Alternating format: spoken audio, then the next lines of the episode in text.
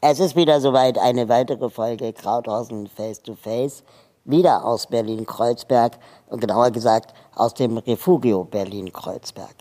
Heute ist meine Gästin die großartige Künstlerin, Schauspielerin und Performerin Sayoa Alvarez Ruiz. Einblendungen von Raoul Krauthausen. Er ist kleinwüchsig, trägt eine Brille und sitzt in einem Elektrorollstuhl. In roter Schrift, Krauthausen, Face to Face. Sayoa ist kleinwüchsig und hat braunes Haar. Hi. Hi, danke für die Einladung. Schön, dass du da bist. Was genau ist eine Performerin im Vergleich zu Schauspielerei? Vielleicht mit einer Erinnerung am besten zu erklären. Mir hat mal eine Schauspielerin gesagt, ihr gefällt der Job besonders gut, ähm, weil sie durch die Schauspielerei eine Pause von sich selbst bekommt. Okay. Indem sie in andere Figuren schlüpft. Und ich schlüpfe nicht in andere Figuren. Ich bin auf der Bühne immer ich selbst aber schlüpfe in andere Realitäten sozusagen. Ich genieße die Pause eher von meiner Realität, von meinem Alltag, weil auf der Bühne eine ganz andere Realität vielleicht auch nicht was mit mir und meiner Biografie unbedingt zu tun hat. Also ohne so zu tun, als wäre ich jemand anderes. Mhm. Also Schauspielerei ist eher so eine Art Dienstleistung und Performen wäre quasi Selbstentdeckung. ich glaube, dass auch Schauspieler äh, in sich durch Rollenarbeit und so sehr gut selber kennenlernen können. Und auf jeden Fall entdecke ich viele Seiten auch an mir durch Performen, aber ich versuche vor allem einfach nichts Fiktives, keinen fiktiven Kosmos herzustellen. Mhm. Eine andere Realität, aber ich tue niemals so, als wäre ich jetzt die tolle Julia neben einem Romeo oder mhm. so, sondern maximal könnte ich die Sayoa sein, die vielleicht einen Julia-Text spricht, aber als Sayor und einen Romeo ablehnt auf der Bühne. Keine Ahnung.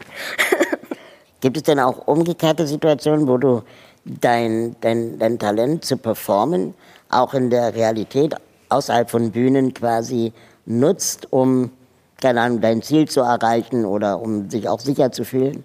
Ich bin es seit meiner Geburt gewohnt, tausend Blicke auf mir zu haben und mit ihnen zu spielen. Also klassisches Thema von Leuten mit Behinderung, einfach andere Leute ein bisschen zu navigieren. Mhm. In das ihrer sind, Unsicherheit. Also das ist eine extrem gute Performer-Ausbildung, würde ich sagen.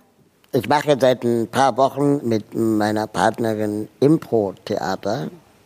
Und ich fand es äh, für mich eine spannende Erfahrung, auch zu gucken, wie reagiert jemand anderes, wohl wissend, dass er oder sie ja auch spielt. Hast du solche ähm, Erlebnisse am Anfang auch als etwas, äh, sagen wir mal, Experimentelles gesehen oder hattest du das Gefühl, du musst jetzt immer gleich ähm, liefern quasi? Also aus der Situation so im Impro-Theater, was du gerade beschrieben hast, ähm, dieses Reagieren auf etwas, was du nicht kommen sehen kannst, sowas ist auch eine absolute liebe oder ein Hauptgrund, warum ich Theater mache. Also das ist mein mentales und körperliches Training, fit zu bleiben und auf jede Unvorhersehbarkeit reagieren zu können. Ich mag das, dass es meine spontane Handlungsfähigkeit wirklich wach hält. Und auf jeden Fall kann ich mich in Situationen ausprobieren, die ich so im Alltag nicht erlebe. In die letzte Produktion ganz extrem mit einem Harness und einem Sicherheitsgurt mich um meine eigene Achse drehen zu können. Ich wusste nicht, dass es ein Lebensziel von mir war, aber es war auf jeden Fall eins, äh, mich ein paar Mal um meine eigene Achse zu drehen. Das war ein total geiles Gefühl. Es hat es wow. nicht ins Stück geschafft, aber so Spielereien darf ich ähm, ja, durch meine Arbeit immer ausprobieren. Ich habe ja schon Angst bei einer Sommerrodelbahn, die du ungebremst einfach runterfahren kannst, ohne dass dir was passiert. Ich habe so tausend Tode gestorben. Bei Rodelbahn wäre ich auch raus. Ja? Aber in der Luft, da kann man sich gegen nichts stoßen. Da ist keine Gefahr. Also du kannst rausfallen, runterfallen, keine Ahnung was. Das ist ja das geile Gefühl, wirklich so ganz fest in einem Gurt zu sein und dann genau das deinem Kopf zu sagen, obwohl deine Augen sehen, Scheiße, es ist wirklich tief deinem Kopf zu sagen, trotzdem, dreh dich jetzt um deine eigene Achse und ähm, ignoriere dein Alarmsystem. Ähm, weil einfach die Unfallgefahr wirklich gleich null war. Also okay. hatte einen super guten Gurt, die Seile waren stabil. Wow, trotzdem mutig. Du hast nämlich bei einem Stück mitgemacht, Ophelia's Got Talent. Was bekommen die ZuschauerInnen da zu sehen? Ich würde sagen, Ophelia's Got Talent ist eine Theaterproduktion oder Tanzproduktion die wie eine Castingshow aufgebaut ist. Ophelia's Got Talent, der Titel ist an Britain's Got Ja. Talent oder hier Deutschland sucht den Superstar und so angelehnt. Und Ophelia, also das Stück hat als Oberthema Wasser. Es gibt wahnsinnig viel Wasser, viele tausende Liter Wasser auf der Bühne, einen riesigen Pool, einen Tank und ein Aquarium. Und wir sind quasi alle Ophelias, wobei auch hier wieder wir verkörpern nicht die klassische Ophelia, aber beschäftigen uns mit ganz vielen Themen, die mit Wasser verbunden sind. Ophelia zum Beispiel ist ja ertrunken und ist eine totale Opferrolle. Und dem versuchen wir auch so ein bisschen tausend Ophelia-Alternativen vielleicht entgegenzusetzen. Und es passieren viele lustige Dinge auf der Bühne. Sehr lustig. sehr feucht, nehme ich an. Es, mit viel ähm, Wasser? Wir springen auf, früher oder später ist, glaube ich, jeder mal im Wasser, aber es gibt auch ein paar Sachen an Land. Die Regisseurin äh, und Choreografin Florentina Holzinger hat dich ganz gezielt für dieses Stück ausgesucht. Wonach hatte sie gesucht, dass du konntest? Ich glaube, das Hauptkriterium ist das Match tatsächlich ähm, Spaß daran zu finden, was Florentina macht. Also ihre Arbeiten haben ja auch so eine gewisse Signatur, sage ich mal, oder Handschrift. Sie arbeitet immer mit Nacktheit auf der Bühne. Es sind immer Frauen auf der Bühne. Und es geht um Selbstbestimmung bis zum maximalen Grad und auch sozusagen in alle Richtungen. Man könnte sagen, auch in negative Richtungen, wie zum Beispiel sich selbst Schmerz zuzufügen, aber auch schamlos zu sein. Also es würde nicht funktionieren, glaube ich, wenn man nicht auch an genau diese Arbeit und Ästhetik glaubt. Gab es denn etwas, was für dich besonders schwierig war? Also ich könnte mir zum Beispiel vorstellen, nackt auf einer Bühne, das wäre überhaupt nicht mein Ding. Das war nicht mein Problem, tatsächlich das Wasser. äh, Wasser dachte ich erst, scheiße, nicht unbedingt mein Lieblingsthema. Ich kann überhaupt nicht schwimmen ohne Hilfsmittel. Aber gleichzeitig mag ich auch total das Gefühl, im Wasser zu sein. Also ich verbringe maximale Zeit am See, seit ich in Berlin lebe im Sommer. Aber es waren auch keine, für mich keine gefährlichen Wassernummern oder so dabei. Ich mache tatsächlich jetzt doch auch im Endeffekt mehr an, an Land und in der Luft. Natürlich in der Luft. ähm, gab es besonderes Feedback an dich oder an das Stück vom Publikum? Also es gab sehr viele wunderschöne Worte an Feedback zu diesem Stück. Gezielt an mich war, glaube ich, mein Lieblingskompliment, dass ich äh, ein gutes Gefühl für Timing hätte und das meine Nummer besonders witzig gemacht hätte. Fand ich gut. Damit kann ich arbeiten. Ja, vor allem ist es mal so ein Feedback, das nicht, da kommen wir auch später noch drauf zu sprechen, das nicht nur auf, auf Körper basiert oder auf Aussehen, sondern auch wirklich auch auf das Können. Ja. Also dein Weg zur Künstlerin, ähm, die du heute bist, und du hast an der Uni Düsseldorf studiert und an der UDK in Berlin. Also UDK Berlin kenne ich, da war ich auch. Wir waren der einzige Nicht-Kunststudiengang zwei Gesellschaft und Wirtschaftskommunikation. Wir wurden auch ausgelacht von den KünstlerInnen an der Uni, weil wir eben keine Künstler sind. Aber was hast du denn an der Uni Düsseldorf gelernt? In Düsseldorf habe ich äh, im Bachelor Sozialwissenschaften studiert, Soziologie, Politik und Medienwissenschaften. Und an der UDK? Und an der UDK Theaterpädagogik im Master. Und da habe ich dich auch manchmal gesehen. Ich Ja. weiß noch, unsere erste Begegnung war, da hast du, glaube ich, an deinem Auto oder so, so Mittagspause gemacht Kann auf sein, dem ja. Parkplatz. Und Ja. ich habe nur ganz schüchtern einen guten gewünscht und bin schnell Da weitergegangen. kann ich mich nicht erinnern. Aber was ist denn der Unterschied von einer Theaterpädagogik und einer Schauspielausbildung? Eigentlich habe ich studiert, andere Leute dazu zu animieren, Theater zu machen. Und erstmal mache ich jetzt selbst Theater, weil ich auch das Glück hatte, dass der Theaterpädagogik-Master an der UDK sehr künstlerisch und vielleicht sogar ähnlich dem Schauspielstudiengang aufgebaut ist. Und doch habe ich das Gefühl, dass es im Vergleich zu Schauspiel eher deinen Blick zu trainieren, dass du in Leuten auch ihre Stärken siehst. Wie kannst du sie so auf der Bühne inszenieren, dass sie stark rüberkommen und das erzählen, was sie erzählen wollen. Aber hättest du gerne eine Schauspielerinnenausbildung gemacht?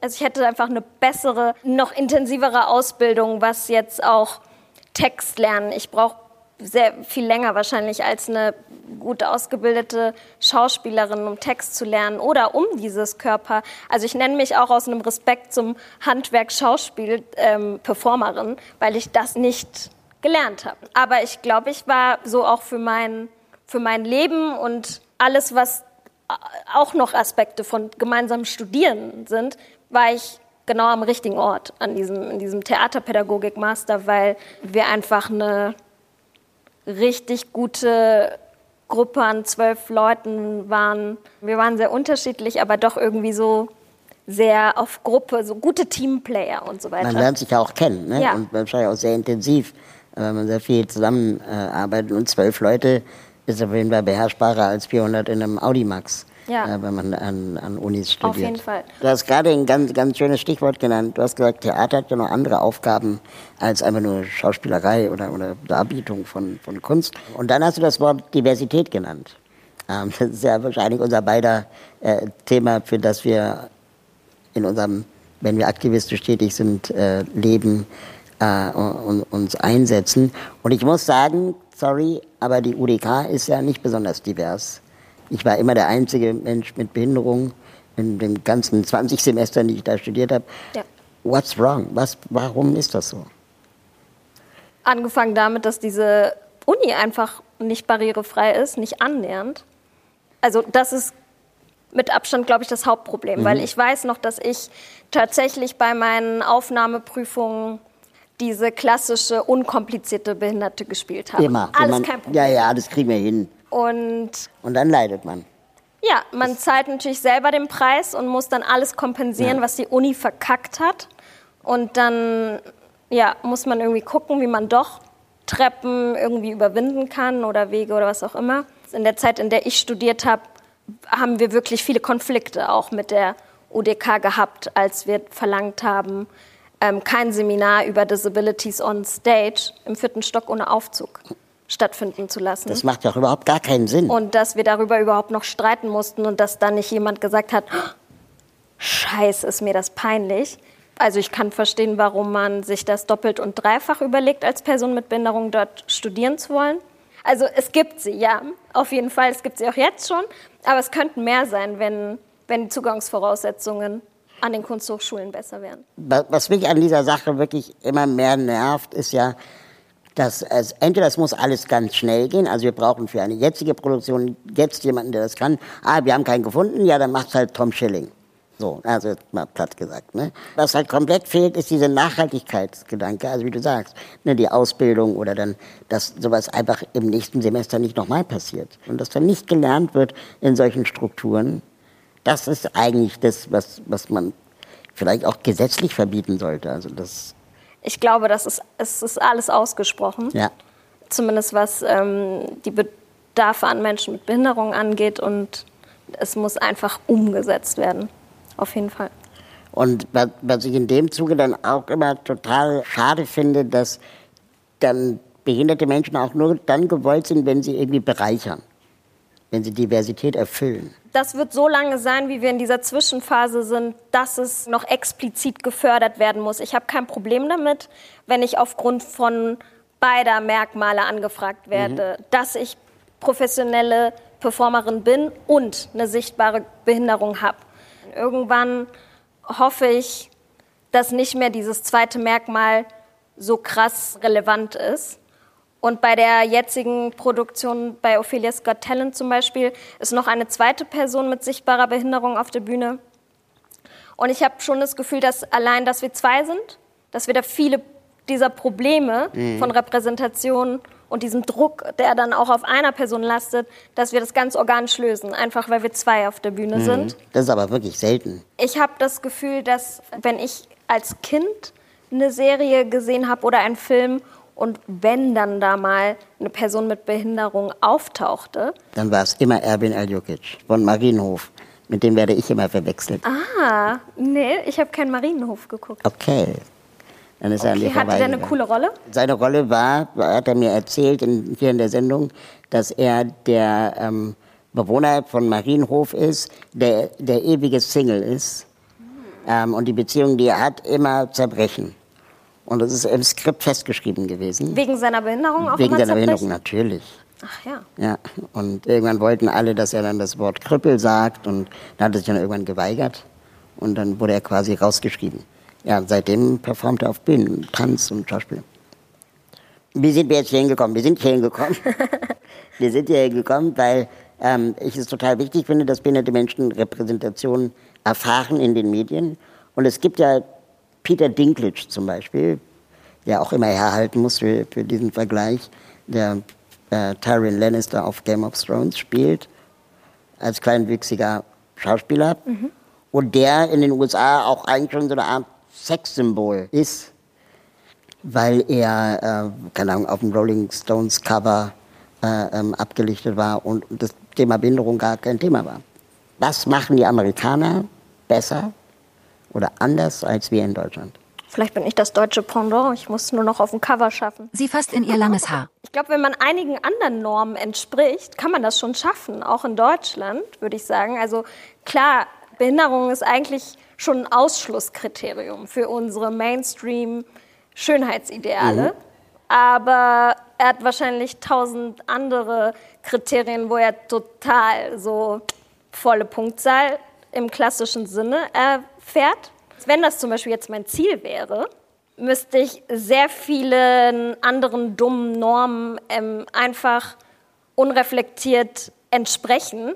Ich habe schon mal den roten Lippenstift und lange Haare, also ein paar Schönheitsnormen schaffe ich schon auch. Denke ich auch regelmäßig irgendwie drüber nach, was will ich davon, was nicht. Ich will nur sagen, dass das für meiner Meinung nach ein sehr hoher Preis ist, äh, den ich zum Beispiel nicht bereit bin zu zahlen. Also ich weiß gar nicht, ob das so ein Ziel sein sollte von Menschen mit Behinderung. Ich, Sich dann da anzupassen quasi. ja, Ja. Es gibt ja in Deutschland einige Theater, die ganz explizit und gezielt SchauspielerInnen mit Behinderung ausbilden. Es gibt dann gemischte Theater und es gibt dann Behindertentheater ähm, von Rambazamba und Tikva, das- sind die einen. Ähm, und dann gibt es aber auch die Theaterakademie in Ulm. Gab zumindest mal einen Jahrgang, wo Jana Zöll, die du vielleicht auch kennst, ja. ähm, äh, hervorkam. Aber trotzdem stelle ich mir die Frage, warum kommt dann, wenn es angeblich so gut ausgebildet wird, so wenig auf der echten Bühne von großen Theatern vor? Frage, wurden Sie auf diesem Regelbildungsweg ausgebildet? Also Das würden Sie jetzt wahrscheinlich sagen, nein. Die würden sagen, aber wir sind genauso gut und wir passen uns extra an und so. das äh, kann sogar gut sein, dass Sie es sind, aber an der UDK zu studieren Ist ja auch ein Name, ne? ist ein Name, aber auch im Studiengang. Es werden schon im ersten Semester hatte ich schon äh, Kontakte zu den größten Häusern Berlins. Und diese Kontakte intensivieren sich in den vier Semestern und danach die meisten meiner Kommilitoninnen landen an großen Theaterhäusern, renommierten Theaterhäusern oder sind in, auch in der freien Szene super erfolgreich. Das zieht sich durch, dann auch wenn du Förderanträge stellst, wie das halt ist mit so etablierten Strukturen irgendwie, man, man gibt denen mehr Vertrauensvorschuss. Also wenn du nicht den klassischen Weg der, der Ausbildung gewählt hast, glaube ich, hast du es immer schwerer. Hast du das Gefühl, SchauspielerInnen mit Behinderung werden adäquat ausgebildet? Also jetzt mal, lass mir Barrierefreiheit kurz beiseite. Traut man denen ausreichend zu oder werden sie dann doch eher in Watte gepackt und geschont und Ich habe gerade so eine Checkliste erstellt, was für mich Kriterien sind für eine Zusammenarbeit mit Nichtbehinderten, die produktiv ist. Und auf jeden Fall ist das ein entscheidendes Kriterium, dass ähm, die Regie oder Choreografin mir auch gezieltes Feedback gibt, das mich weiterbringt und nicht, ja, ja, ja, äh, sieht gut aus, was du da machst, mach einfach weiter. Wo es so ein bisschen, also ich würde sagen, wenn eine Person in Probenprozessen merkt, die kann machen, was die will, alle finden super. Und das Ähm, gibt's ja. Und das gibt Das es. gibt's sehr häufig. Ja, Ich habe manchmal das äh, Problem, dieses Feedback, das ehrliche Feedback, das man bekommt, das kann ich nur dann akzeptieren, wenn ich kritisiert werde. Ja, wenn jemand ehrlich sagt, das war wirklich gut, dann weiß ich nicht, ob das ehrlich ist oder ob das dieses Schonen ist. das habe ich auch. Ich glaube, da vermischen sich auch manchmal, zumindest bei mir, persönliche Unsicherheiten, vielleicht auch nicht so zu 100 Prozent endgültig auch anzunehmen, Behinderung als ein wirklich starkes Merkmal, für das ich mich nicht schäme, sondern auf das ich wahnsinnig stolz bin und dass ich mir sowas auch, dass ich auch lerne, äh, mir sowas anhören zu können, wenn jemand sagt, ich mag die Bewegungsqualität, die dein Körper mit den kürzeren Armen und kürzeren Beinen bietet. Auch weil ich es nicht so oft sehe und alle Überraschungen, Überraschungen, Irritationen sind auf der Bühne immer sehr positiv. Aber insgesamt in der Gesellschaft ist Behinderung nicht total positiv konnotiert. Und ich glaube, da ist auch noch so ein bisschen äh, persönliche Arbeit, so eine Scham ganz loszulassen und ein Gefühl von Stolz wachsen und wirklich endlich ankommen zu lassen. Katrin Bittel war auch mal zu Gast äh, vor gar nicht allzu langer Zeit. Und ähm, du hast zusammen mit ihr oder sie zusammen mit dir die Intersektionalität von Frausein und Behinderung erforscht in dem, in dem Medienprojekt mit dem Titel Double Trouble. Und ich muss zugeben, als ich mir das Projekt angesehen habe, äh, damals ähm, schon bei Katrin Bittel, habe ich versucht, die Seite komplett zu erfahren und zu lesen. Und weil das ist sehr interessant zusammengebaut. Äh, und das schauen wir uns jetzt mal gemeinsam an. Erst sieht man, glaube ich, Katrin Bickel tanzen. Auf einem Tablet. tanzen ist auch eine gute Beschreibung. Es bewegt sich auf jeden Fall. Elemente, ja, es ist ja, genau. erstmal so ein Intro. Aber wenn man dann auf Weiter klickt, dann hat man drei Optionen. Und hinter jedem einzelnen Button stecken wieder Optionen. Also die Frage ist erstmal, bei jedem Besuch dieser Website passiert etwas Neues, vielleicht auch in deinem Kopf. Welche Möglichkeiten hast du? Aha. Ich aha. würde Aha klicken. Bist du bereit mitzumachen? Stopp mal, ich will wissen, was das hier ist. Na gut, solange ich meinen Hintern nicht von meinem Stuhl abbewegen muss. Oh Gott, ich hasse Mitmachprojekte. Ja, ja, ich mach mit. Und äh, ich finde die Button ein wenig manipulativ. Wofür entscheidest du dich? Ich erinnere mich, dass ich letztes Mal gesagt habe, ich hasse Mitmachprojekte. Ja, das Publikum hat immer Angst vor ja, Partizipation. Verstehe genau, ich. Legitime. Ähm, aber ich würde jetzt sagen, ich finde die Button ein wenig manipulativ, weil ich genau diesen Impuls auch gerade habe. Ja, du hast völlig recht. Pass lieber auf dich auf. Nice. Es wird Zeit, dir zu verraten, was wir hier machen. Double Trouble ist ein Medienkunstprojekt. Du klickst dir deinen Weg durch den digitalen Raum. Thematisch geht es darum, was es bedeutet, eine Frau und behindert zu sein. Wir nennen das hier Double Trouble. Aber es geht nicht die ganze Zeit um Probleme. Es geht vielmehr um doppelte Kompetenz und Leistung. Dich erwarten bewegte Bilder, Musik, Fotos, Geschichten, Fragen und Antworten. Definitiv mehr Fragen als Antworten. Das hier ist kein Ratgeber, es ist Kunst. Und an dieser Stelle empfehle ich dir ja, geht es etwas deutlicher noch zu klicken, weil das ist für mich persönlich die beste Beschreibung des Projekts. Und das habe ich auch immer angegeben bei allen Öffentlichkeits-PR-Sachen äh, und so weiter mal als Kurzbeschreibung. Und äh, ich finde das Zitat auch immer noch sehr passend. Das, das beste, beste, Gefühl, Gefühl im Alltag geleckt werden oder etwas zugetraut bekommen. Leider ist das nicht immer der Fall. Ja, hier decken wir beides ab in diesem Projekt. Und im Prinzip bewegt sich eben das Projekt in diesem Spannungsfeld. Hat dich jetzt Überwindung gekostet? Über geleckt werden und Sexualität und Behinderung ein Kunstprojekt zu machen? Oder ist es einfach abstrakt genug, weil es erstmal Text ist und, und Audio, wo man wenig Körper zeigen muss. Es ist auf jeden Fall abstrakt und künstlerisch verarbeitet. Deswegen nicht mein Privatleben. Es ist kein Blog, es sind keine Tagebucheinträge. Und es ist auch die Wahrheit, ich sag mal, verdichtet und auch natürlich in so eine Form gebracht, dass es auch Spaß macht zu lesen, hoffentlich. Aber es enthält ja Erlebtes. Ja, er hält also äh, Dating-Stories, aber nicht nur und zur Überwindung. Also ich glaube, ich habe das Projekt zu der Zeit gemacht, wo es genau den richtigen Punkt hatte. Interesse, aber auch selbstsicher genug über das Thema sprechen zu können. Also wenn ich nicht bereit gewesen wäre, hätte ich das Projekt nicht beantragt. Und die mhm. Website ist ja sehr spielerisch, interaktiv und das Publikum kann sich nicht einfach zurücklehnen und so belehr mich mal oder entertain nee, mich mal. Entscheidungen treffen. Ja, und ich habe damals hatte ich noch ein bisschen mehr Angst, dass dass Leute das verwechseln aus meinem Privatleben. Und mittlerweile denke ich mir, Scheiß drauf. Muss aufhören, Angst zu haben, dass ich ausgeschlossen werde von Leuten aufgrund von Dingen, die ich getan habe, sondern eher im Gegenteil. Ich glaube, dadurch, dass ich das mache, worauf ich Bock habe, nähere ich mich immer mehr den richtigen Leuten, mit denen ich auch arbeiten will. Ja, klar. Gibt es eine Seite, die du besonders zeigen möchtest? Genau, also das sind die drei Elemente. Bewegte Bilder von Katrin Bittel, die Fotos sind von Anna Spindel, ein Dreier. Und die Texte, dann kommen wir zum Beispiel auf das Gedicht. Nichtbehinderte.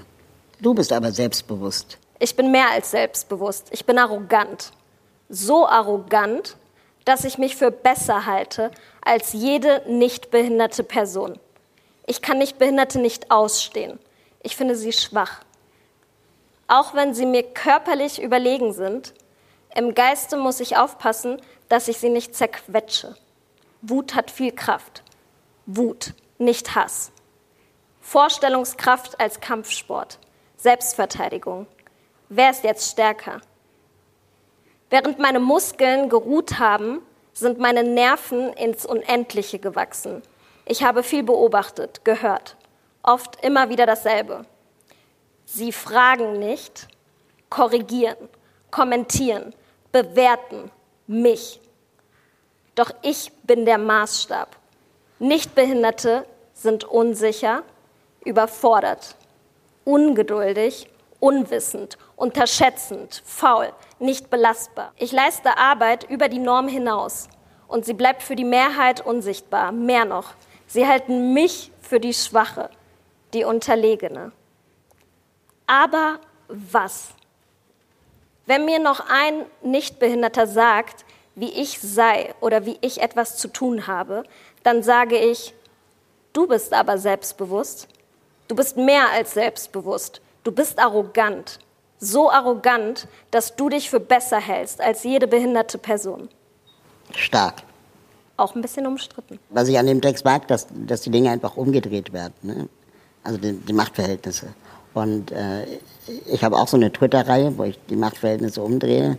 Und ähm, wie, wie viele Leute da einfach plötzlich sich berufen fühlen, das anders zu sehen, wo ich denke, so, haltet so einfach kurz aus, eine Sekunde in eurem Leben mal nicht das hören und lesen, was man sonst immer hört und liest, ähm, finde ich super interessant. Es ist für viele ungemütlich, ja. den gewohnten Thron zu genau. verlassen. Und natürlich sollten auch nicht behinderte Kinder in Förderschulen. Förderungen verdienen wir alle. Ne, so Machtverhältnisse umdrehen. Oder wie ist das eigentlich? Gibt es eigentlich so spezielle Datingportale für Menschen ohne Behinderung? Ich habe gehört, da trifft man sich jetzt. Ja. Wie macht ihr das denn dann? Wie lernt ihr euch denn kennen? Ihr habt ja gar kein Thema. Kennt ihr euch alle untereinander? Genau. Liebe Sayoa, vielen, vielen, vielen Dank dafür, dass du da warst, dass du so, so viele Gedanken mit mir geteilt hast. Ich hätte noch tausend weitere Fragen fragen können. Und ich lege jeden wärmstens ans Herz, sich hier ähm, die Website Double Trouble nochmal genauer anzuschauen. Ähm, und über Sayoa findet man auch einiges im Netz. Äh, ein Artikel auf Zeit Online, ein Artikel in der Taz, wo sie auch sehr äh, gut erklärt, was ihre Anliegen sind und wofür sie sich einsetzt, über das, was wir äh, heute besprochen haben, hinaus. Bis zum nächsten Mal. Das war Krauthausen Face to Face. Hörfilmfassung. Nikolai Produktion im Auftrag der Arbeitsgemeinschaft Behinderung und Medien 2023.